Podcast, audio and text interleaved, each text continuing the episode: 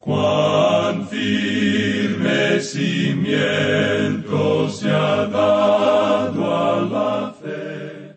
A través de la Biblia, un análisis de la Biblia libro por libro que le ayudará a crecer espiritualmente. Estos estudios fueron diseñados por el doctor J. Vernon McGee. Acompáñenos en este fascinante recorrido a través de la Biblia. La palabra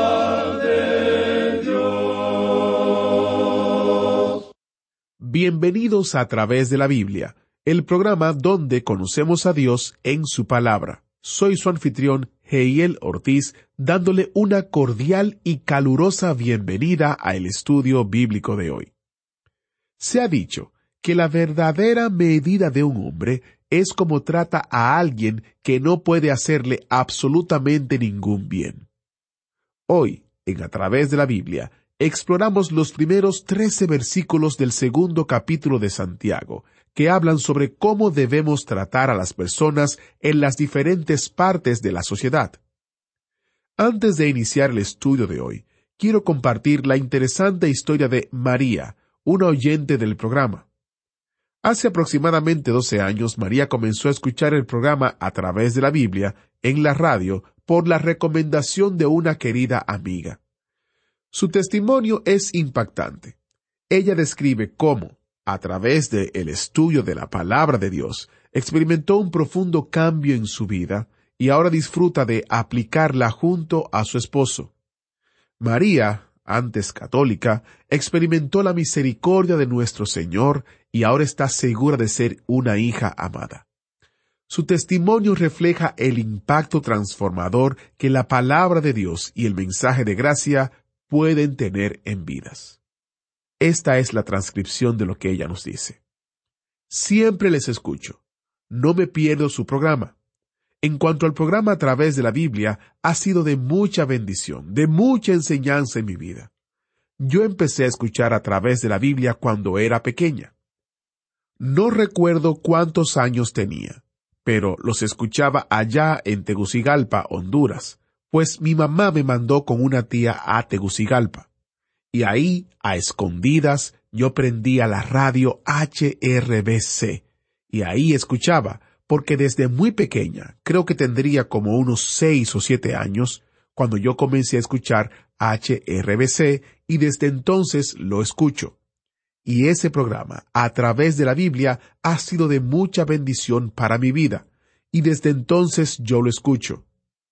Allá en Tegucigalpa comencé a escucharlo escondidas. Recuerdo que era a la una y yo ya estaba esperando ese programa. Y sí, fue de mucha ayuda porque he aprendido mucho. Sé que a través de la palabra de Dios dicha y hablada por otros hermanos, uno aprende. Y aunque con dificultades, pero sí, el Señor ha sido fiel en mi vida. Y a través de la Biblia es un programa hermoso, un programa que en un tiempo, pues, yo siempre les sigo la secuencia, ¿verdad? Y el libro que van estudiando, lo voy estudiando con ellos. ¿Y qué les podría decir? Son de bendición. A través de la Biblia es un excelente programa porque nos ayuda a estudiar la palabra del Señor. Y este hombre, tan verdaderamente como Dios lo usa. Bendiciones en esta tarde hermosa. Les amo en el amor del Señor. Damos gloria a Dios por la historia de María, de cómo estudiar la palabra de Dios produjo frutos en su vida. Como ministerio, oramos para que el estudio de la palabra de Dios sea de bendición para su vida. Así es, oramos por usted que nos acompañe en el autobús bíblico, ya sea que tenga varios recorridos o que esté empezando ahora. Nuestro compromiso es llevar la palabra de Dios entera al mundo entero. Estamos agradecidos por sus oraciones por este ministerio y por su apoyo financiero como le dirige el Señor. Es solo por medio de su apoyo que el autobús bíblico puede seguir viajando por los picachos y los valles de las Escrituras. Si usted quiere ser parte y colaborar con nosotros, esté atento a la información que daremos al final del programa. Para nosotros, su colaboración, su oración es muy, pero muy importante.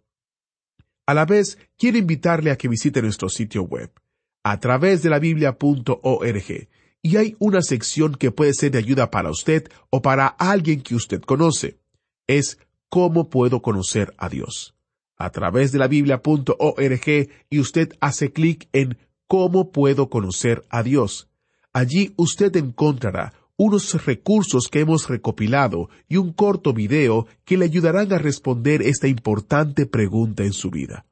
A través de la biblia.org y hace clic en donde dice ¿Cómo puedo conocer a Dios? Como sabe, estos recursos están disponibles como descarga gratuita a través de la biblia.org y hace clic en cómo puedo conocer a Dios. Iniciemos nuestro tiempo en oración. Padre Celestial, qué maravilloso es saber que tu palabra no retorna vacía, que tu palabra obre en nuestras vidas y nos indique cómo debemos vivir para tu gloria, que podamos aprender verdades bíblicas que cambien nuestra manera de pensar. En el nombre de Jesús oramos. Amén. Con nosotros, nuestro maestro Samuel Montoya y el estudio bíblico de hoy. Continuamos hoy, amigo oyente, nuestra marcha por la epístola de Santiago. Nos encontramos en una porción de las Escrituras donde podemos ver que Dios prueba la fe por diferentes métodos. Hemos visto que Él pone en prueba la fe mediante dificultades o adversidades, pero que nunca lo hace con tentaciones. Y ahora estamos observando que Dios también prueba la fe por la palabra. Esto lo podemos ver en los primeros trece versículos del capítulo dos de esta epístola de Santiago, que Dios prueba la fe por la actitud y la acción en la acepción de personas, es decir, aquellos que nos rodean y aquellos que especialmente vienen al lugar donde nosotros adoramos en nuestra iglesia, donde quiera que sea. En el versículo uno entonces del capítulo dos de la epístola de Santiago leemos Hermanos míos, que vuestra fe en nuestro glorioso Señor Jesucristo sea sin acepción de personas.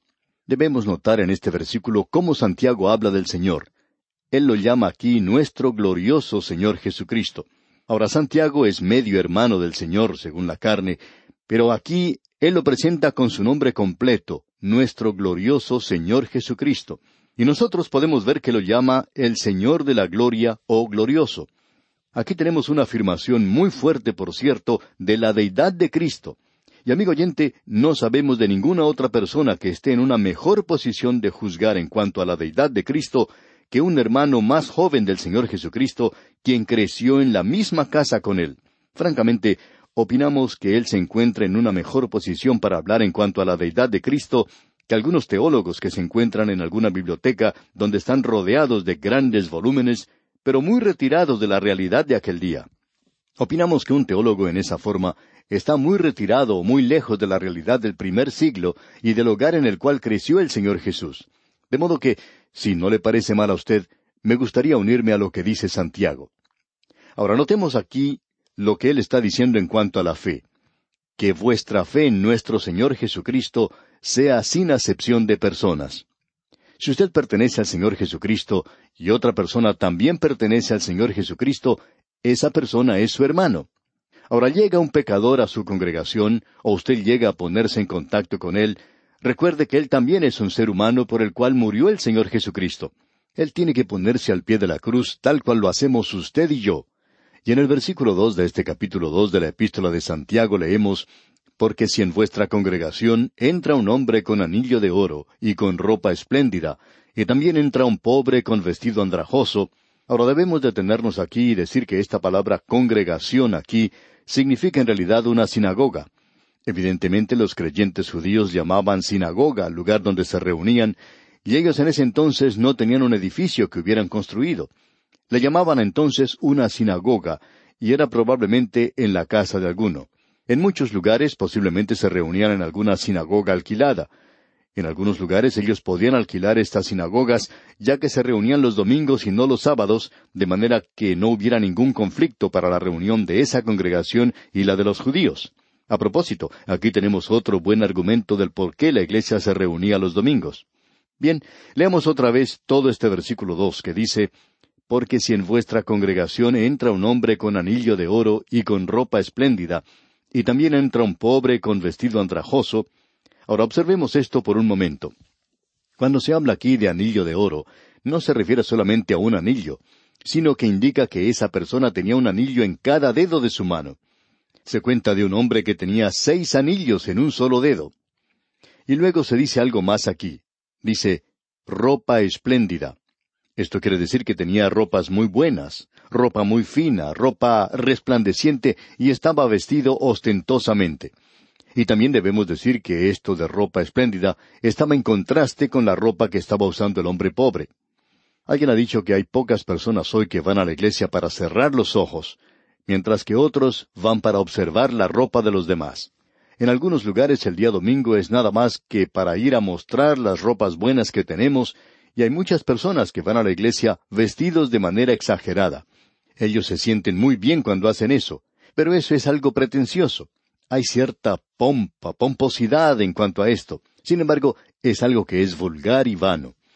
Hay hombres ricos que llegan a esos lugares con banderas desplegadas, al son de trompetas, viajando en un suntuoso automóvil, y cuando tienen que bajarse, el chofer les abre la puerta y esa persona entra a la iglesia como un pavo real. Y eso es lo que el Señor Jesucristo utilizó en esa historia que él contó en cuanto al hombre rico y Lázaro. En el Evangelio según San Lucas capítulo 16 versículo 19 tenemos lo que el Señor Jesucristo dijo había un hombre rico que se vestía de púrpura y de lino fino, y hacía cada día banquete con esplendidez. Ahora, ¿qué es lo que quiere decir con esto de hacía banquete con esplendidez? Sencillamente quiere decir que él trataba de hacer las cosas de una manera superior a todos los demás. Ahora Santiago nos habla aquí de un hombre que solo tenía andrajos para vestir. Quizá él estaba limpio, pero su ropa era andrajosa. Aquí tenemos una evidencia de parches y de pobreza. Puede que él haya sido una persona desaliñada o quizá abandonada y deteriorada. Quizá haya tenido días mejores antes, pero el caso es que no tenía ropa buena para ponerse los domingos. Ahora lo que está haciendo Santiago aquí es mostrarnos un contraste entre esos hombres. Cada uno de ellos se encuentra en un extremo de la escala social.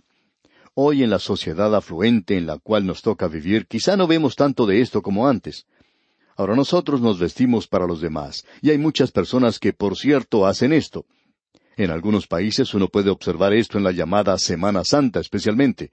Muchas personas se visten con trajes nuevos en esa ocasión, y en algunos lugares usan sombreros con las alas bien grandes. Y eso es algo, por cierto, que se puede notar mucho. Pero también hay excepciones, personas que son ricas, son adineradas, pero que visten modestamente, bien vestidos, pero no de una manera exagerada. Y esto, por supuesto, nos puede hablar si nosotros mismos nos estamos vistiendo de una manera que no demuestra humildad. Ahora, en el versículo tres de este capítulo dos, dice Santiago, Y miráis con agrado al que trae la ropa espléndida y le decís, Siéntate tú aquí en buen lugar, y decís al pobre, Estate tú allí en pie, o siéntate aquí bajo mi estrado. Es decir, que él le coloca a ese hombre en la parte más alejada y quizá en la parte de atrás del templo. En aquellos tiempos había unos pocos asientos al frente nada más, y allí solo se sentaban las personas destacadas. Y hubo un día en algunos países donde las personas compraban o pagaban por los asientos en las iglesias. Y algunos tenían una pequeña puertecita y solo la familia que había pagado por ese asiento podía sentarse allí el domingo. Usted no podía sentarse con quien quería. No sabemos si hoy existen estas cosas, pero quizá haya grupitos, camarillas en ciertas partes de la iglesia donde todos se sientan juntos. Y si usted está siendo extraño en ese lugar, llega a sentarse allí, especialmente si no está bien vestido, bueno, puede tener problemas con esa clase de gente. No va a ser bienvenido en esa parte de la iglesia, de eso estamos seguros. Pues bien, amigo oyente, de eso es de lo que nos está hablando aquí Santiago. Y luego él dice en el versículo cuatro de este capítulo dos, ¿No hacéis distinciones entre vosotros mismos y venís a ser jueces con malos pensamientos? Lo que está haciendo Santiago aquí es presentando, como ya dijimos, un contraste entre estos hombres. Él dice, Ahora obsérvenlos ustedes. Ustedes se están mostrando parcializados. Él les está hablando a los creyentes aquí porque el versículo cinco comienza diciendo, Hermanos míos amados. Notemos que Él está llamándoles amados hermanos. Y el versículo cinco completo dice, Hermanos míos amados, oíd. ¿No ha elegido Dios a los pobres de este mundo para que sean ricos en fe y herederos del reino que ha prometido a los que le aman? Un creyente pobre es mirado con cierto desprecio en algunas iglesias, y aun así, esa persona puede ser la persona más rica espiritualmente de esa iglesia. Quizá usted haya notado, o quizá no haya notado, cuánto se dice en la Biblia, en la palabra de Dios, en cuanto a los pobres. Hay mucho que uno puede encontrar en la palabra de Dios si la revisa cuidadosamente, y no pretendemos nosotros revisarla toda hora y señalar cada versículo que encontremos. Pero queremos llamarle la atención, amigo oyente, al hecho de que Dios ha señalado claramente desde el libro de Génesis hasta el Apocalipsis que Él tiene interés y consideración de los pobres. No interesa lo que usted piense, amigo oyente, pero lo que vamos a decir se aplica a cualquiera de las grandes ciudades de nuestro mundo. Los pobres nunca reciben el trato que merecen, nunca lo han recibido, y mientras los hombres continúen actuando en su propia naturaleza, hombres que no han nacido de nuevo y no son creyentes, los pobres nunca recibirán el trato que merecen en este mundo. Amigo oyente, la única esperanza que ellos tienen se encuentra en el Señor Jesucristo. Escuche lo que dice la palabra de Dios. En el libro de Job, capítulo cinco, versículo quince, leemos Así libra de la espada al pobre, de la boca de los impíos y de la mano violenta, pues es esperanza al menesteroso, y la iniquidad cerrará su boca. Y también en el capítulo treinta y seis del mismo libro de Job, versículo quince, leemos Al pobre librará de su pobreza, y en la aflicción despertará su oído. Luego en el Salmo nueve, versículo dieciocho dice porque no para siempre será olvidado el menesteroso, ni la esperanza de los pobres perecerá perpetuamente. También en el Salmo 68, versículo 10 dice, Los que son de tu grey han morado en ella, por tu bondad, oh Dios, has provisto al pobre. Y el Salmo 69, versículo 33 dice, Porque Jehová oye a los menesterosos.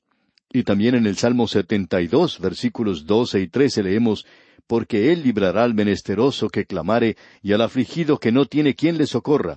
Tendrá misericordia del pobre y del menesteroso y salvará la vida de los pobres. Y amigo oyente, podríamos continuar hablando de la misma manera. En el Salmo 45 encontramos que llegará uno que reinará sobre esta tierra en justicia. Y en Isaías capítulo once se nos presenta esto allí, y Él es aquel que va a gobernar por los pobres. Él juzgará con justicia a los pobres, se nos dice allí. Dios tiene mucho que decir en cuanto al tratar mal a los pobres en esta tierra por parte de los ricos y de parte de aquellos que están en el poder. Esto es algo que ellos tendrán que responder ante Dios algún día. Los pobres son ricos en cosas espirituales, y esto es lo importante de ver de parte de los pobres. Ahora el versículo seis de este capítulo dos de la epístola de Santiago dice Pero vosotros habéis afrentado al pobre, ¿No os oprimen los ricos y no son ellos los mismos que os arrastran a los tribunales? Amigo oyente, puede ser una corporación, una compañía muy rica, o puede ser un sindicato rico. Los poderosos no están tratando honestamente a los pobres.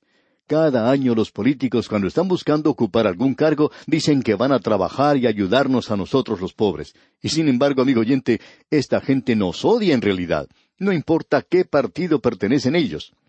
Ahora alguien quizá diga, bueno, ustedes están hablando de una manera muy cínica. Amigo oyente, nosotros hemos sido pobres siempre. Nunca nos hemos alejado mucho de esa situación. Y queremos decir que desde ese punto de vista somos cínicos, porque hemos podido apreciar la forma en que los pobres son tratados en esta tierra. La única esperanza que ellos tienen, amigo oyente, y repetimos, se encuentra en Cristo Jesús. Ellos son despreciados por el mundo, lo único que buscan los políticos es el voto de los pobres, y así es como tratan de lograrlo.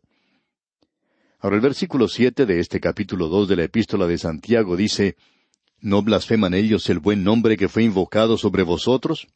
Amigo oyente, si usted está maltratando a los pobres, entonces usted está blasfemando el nombre de Cristo. Y en el versículo ocho dice Si en verdad cumplís la ley real, conforme a la Escritura, amarás a tu prójimo como a ti mismo, bien hacéis. Él está diciendo ahora, si ustedes quieren agradar a Dios, quieren obedecerle, entonces deben cumplir con la obligación que tienen. Él nos presenta esto de una manera muy clara. Amarás a tu prójimo como a ti mismo. Y eso es el resumen de toda la ley. Él va a enfatizar esto.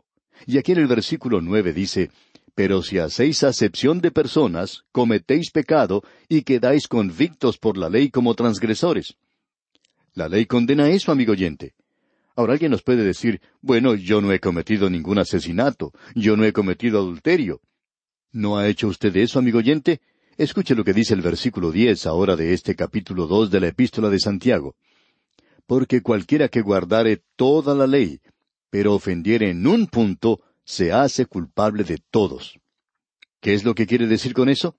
No quiere decir que si usted ha quebrantado un mandamiento, los ha quebrantado a todos, sino que significa que usted es culpable de quebrantar los mandamientos, no importa cuál haya sido el que usted ha quebrantado.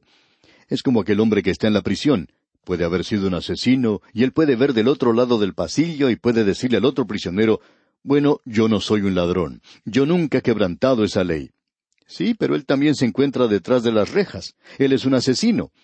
Y creemos que es algo irónico hoy que algunos prisioneros tratan de matar a otro prisionero, otro que va a parar a la cárcel con ellos, porque no tienen ningún respeto por él. O ellos piensan que el crimen que este otro ha cometido es algo horrible. Pero, amigo oyente, usted no necesita ir a la cárcel para ver eso. Usted puede encontrar a personas que desprecian a otra de la misma manera. Todos nosotros estamos ante Dios como personas que hemos quebrantado la ley. Ahora los versículos once y doce de este capítulo dos de la epístola de Santiago dicen, Porque el que dijo, No cometerás adulterio, también ha dicho, No matarás. Ahora bien, si no cometes adulterio, pero matas, ya te has hecho transgresor de la ley. Así hablad y así haced, como los que habéis de ser juzgados por la ley de la libertad.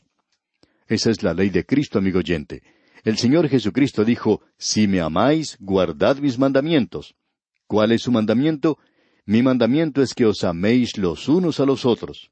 Y ahora en el versículo trece de este capítulo dos de la epístola de Santiago leemos Porque el juicio sin misericordia se hará con aquel que no hiciere misericordia, y la misericordia triunfa sobre el juicio. Se cuenta la historia de un matrimonio muy rico que estaba dando una fiesta para unos amigos en una ocasión, y estos trataron de hacer algo diferente. Así es que se dirigieron a la parte pobre de esa ciudad, y allí había una misión para los pobres donde se predicaba el Evangelio. Así es que esta gente, para divertirse nada más, entraron a ese lugar y se sentaron en la parte de atrás del auditorio. Ahora este matrimonio muy rico pertenecía a una iglesia muy de moda, pero ellos nunca habían tenido oportunidad de escuchar el Evangelio bien predicado, de la misma manera en que una persona que vive en lugares alejados raramente tiene esa oportunidad. Pero esa noche ellos escucharon la predicación del Evangelio y sus corazones fueron tocados, y ellos pudieron observarse a sí mismos como pecadores, y entonces pasaron al frente esa noche junto con esas otras personas en harapos y andrajos, y ellos aceptaron a Cristo.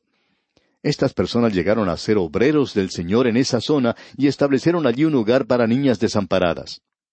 Amigo oyente, nosotros necesitamos reconocer hoy que quizá pensamos que somos mejores que los demás, que de alguna forma u otra nosotros estamos despreciando a los otros. Y es pecaminoso el hacer eso. No interesa quién sea esa persona, ese hombre o esa mujer, se encuentra en el mismo nivel que usted y yo nos encontramos ante Dios. Esa persona es una persona pecadora, y usted y yo debemos ir a la cruz y tenemos que presentarnos ante el Señor Jesucristo como lo hizo este matrimonio rico del cual hablamos. Bien, amigo oyente, vamos a detenernos aquí por hoy. Continuaremos con esto, Dios mediante, en nuestro próximo programa. Que Dios le bendiga es nuestra ferviente oración. ¿Fue de ayuda para usted el estudio de hoy? ¿Desea enviarnos algún comentario de lo que ha estado escuchando? Entonces escríbanos, no espere más. Nuestro correo electrónico es atv@transmundial.org. atv@transmundial.org. Si desea recibir las notas y bosquejos de lo que estamos estudiando, suscríbase gratis en nuestra página en Internet, a través de la Biblia.org barra notas, a través de la Biblia.org barra notas.